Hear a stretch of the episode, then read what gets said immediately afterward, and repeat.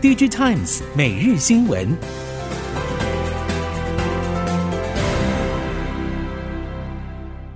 听众朋友好，欢迎您收听 DigiTimes 每日新闻，我是谢美芳，带您关注今天的科技产业重点新闻。首先关注手机的消息。伴随着终端厂商砍单潮效应，智慧型手机市场今年开春之后就陷入了低迷。而继中国大陆手机品牌传出下修出货目标之后，最近三星电子也传出削减订单的消息。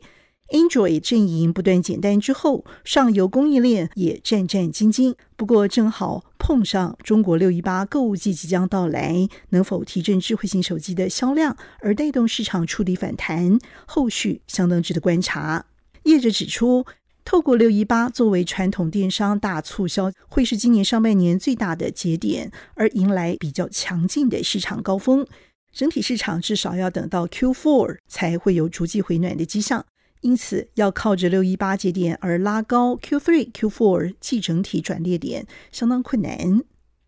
事实上，中系手机品牌已经陆续下修今年全年的销售目标。手机 AP 双雄高通、联发科。虽然对外还是强调今年手机业务能取得不错的成绩，不过市场和供应链最近传出两家业者已经大砍下半年订单，也进一步传出联发科中低阶处理器砍单幅度相当大，高通则是持续对于旗舰 AP 下调订单。由此应该可以看出，不止手机品牌对今年下半年没有把握，一直对市场信心喊话的 AP 大厂也是默默。下调出货量当中，市场对于非苹手机的信心正持续流失。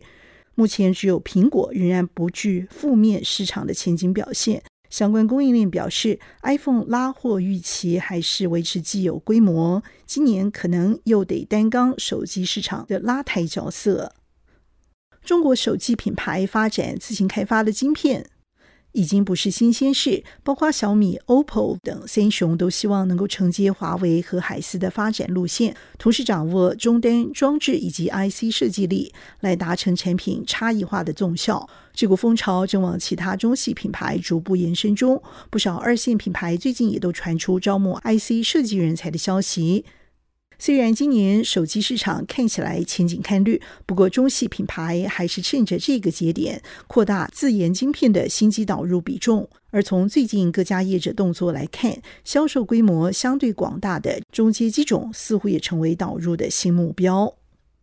SEMI Japan 成立量子电脑相关资讯与技术交流组织。C 米量子电脑协会今年五月十八号已经首度召开会议，目前有十家企业和研究机构参与，来达成商业化作为目标。汽车制造商和电机制造商过去就曾经参与过量子电脑相关协会的组织。这些协会通常是由使用量子技术的客户端和量子技术企业所主导。而 SEMI 量子电脑协会则是由拥有制造技术的半导体供应链加入量子技术业界，来共同推动量子电脑的发展。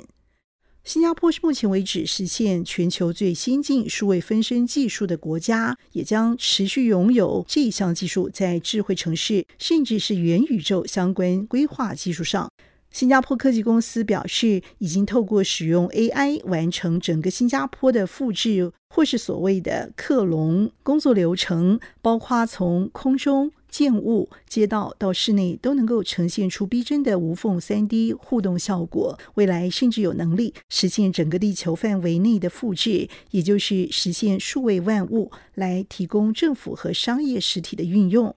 而根据 TechWire Asia 进一步的报道，新加坡的智慧城市发展成果已经被视为是领先全球表现。新加坡最近几年开始积极把数位分身技术导入智慧城市发展上，目的是要为城市或是特定区域打造出真实世界的分身，以便观察实体世界或是模拟实体世界。可能发生的变化，甚至把虚拟城市反映加在实际的物理空间上，而透过虚实结合重塑、改善实体城市空间的基础建设和整体面貌。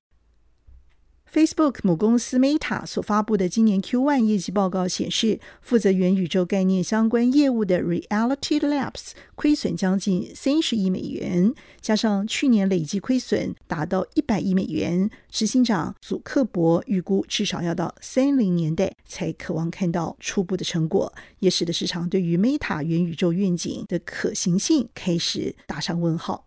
即便如此，高通执行长 Cristiano Amon 仍然对愿景保持信心，认为元宇宙技术和投资的最好时点还没有到达，因此有相当大的发展空间和商机有待发展。高通为此从十多年前就开始投资融合物理和数位空间的关键技术，而因为这些早期的投资内容。目前市面上大约有四十多款扩增实境、虚拟实境，也就是 AR 和 VR 的装置，基本都是由高通所驱动。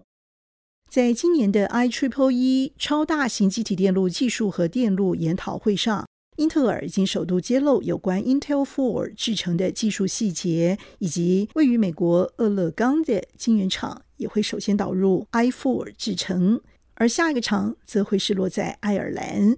和台积电类似的是，英特尔每个制程节点通常会有两种版本，一个是高密度版，牺牲效能也要尽可能的增加电晶体数量；另外一个则是牺牲电晶体密度换取效能的高效能版。不过 i4 没有高密度版，下一代 i3 才会恢复推出两种版本，以至目前 i7 高效能版的电晶体密度可能就和台积电 N5、N3 制程。在伯仲之间，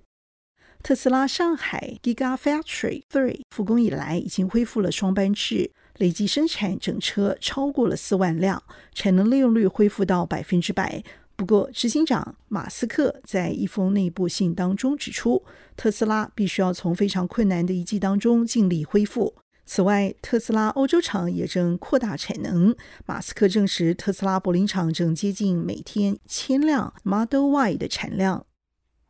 而继印尼总统佐科威在五月和特斯拉执行长马斯克会面，讨论在印尼设厂消息之后，印尼政府日前曾经建议特斯拉在中爪哇省附近能再建造一座年产能达五十万辆电动车的工厂，而稳定的电力供应则是来自当地的再生能源。印尼政府为了实现发展电动车生态体系目标，已经推出多项激励措施，要鼓励电池和汽车制造商设厂。官员表示，希望能吸引遍及整个供应链的投资计划。有分析也进一步认为，电动车供应链上下游业者都进军印尼，凸显就近取得关键原物料的重要性。事实上，印尼拥有丰富的天然资源，政府推出有利于电动车产业发展的政策，显然是值得大举投资的沃土。外界正看好苹果服务类营收会连年成长。摩根大通分析表示，二零二五年苹果音乐串流服务和游戏服务将会成长百分之三十六，来到八十二亿美元规模。路透则是进一步报道。J.P. Morgan 预估，到了二零二五年，两者还分别可为苹果带来七十亿美元和十二亿美元营收，订阅用户总和达到一点八亿。继续关心国内科技业者的消息